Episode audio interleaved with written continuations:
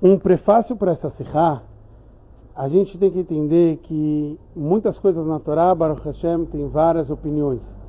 Tem opiniões de diversos sábios, que eles pensam totalmente diferente. Muitas vezes o Ramban, o Nachmanides, não concorda com a explicação do Rashi.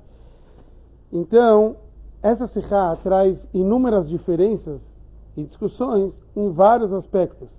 Tem desde discussões do Talmud até a discussão de como interpretar isso dentro da Torá no simples, através de Rashi e Ramban, que nem eu trouxe antes. Essa Sikha vai sobre o passo que consta Vaichtov Moshe. No final de Parashat Mishpatim consta que Moshe Rabbeinu escreveu. E o Rashi ele traz, escreveu o quê? Escreveu de Bereshit até o Matan Torah e também escreveu as mitzvot que a gente foi ordenado no Mará. Depois tem um outro versículo, alguns psukim mais adiante, a Torá fala, Vaikar Sefer Abrit, que Moshe Rabbeinu pegou o livro do pacto, Vaikra Beusneam, e ele leu nos ouvidos do povo.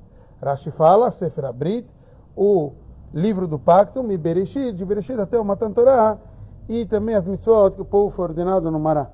Então a gente precisa entender é, por que Rashi repetiu tudo isso.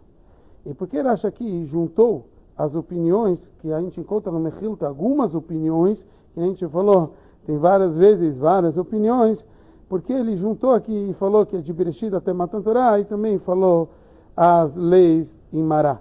A explicação para tudo isso é que o Rashi é da opinião que tudo isso ocorreu antes do Matan Torah. Que quando Moshe Rabbeinu escreve essa parte da Torá e que há opiniões que isso vai ser parte realmente da Torá que Moshe Rabbeinu entregou para o povo, ou isso não faz parte da Torá que foi entregue ao povo, mas que Moshe Rabbeinu escreveu antes do Matan Torah, essa opinião de Rashi. Então, Rashi é da opinião que foi escrito antes. E foi escrito antes o quê? Então ele escreveu de Bereshit até o momento do Matan Torah. E também as leis de Mará, mesmo que muitas das leis de Mará só dava para falar por alto, porque ainda os detalhes vão vir só mais para frente. Por exemplo, quem vai fazer a parada do mar, ou etc. Que tudo isso só vai ter mais informações mais para frente, é, quando eles receberem as outras mitzvot da Torá. Então, como está escrito Sefer Abrit, o livro do pacto, no singular, e aqui tem dois assuntos.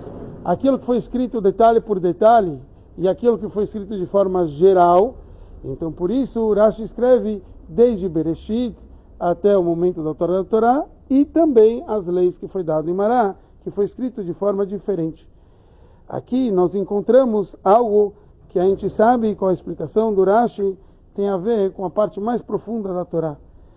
Rashi, ele nos trouxe que tudo isso Moshe Rabbeinu escreveu antes da Torá e ele trouxe o livro do pacto antes da outorga da Torá.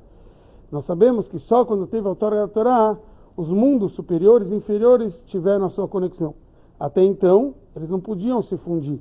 O que Urashi vem nos ensinar é que mesmo que ainda não podiam se unir, o povo judeu já se preparou tudo aquilo que conseguiria antes do Matan Torá.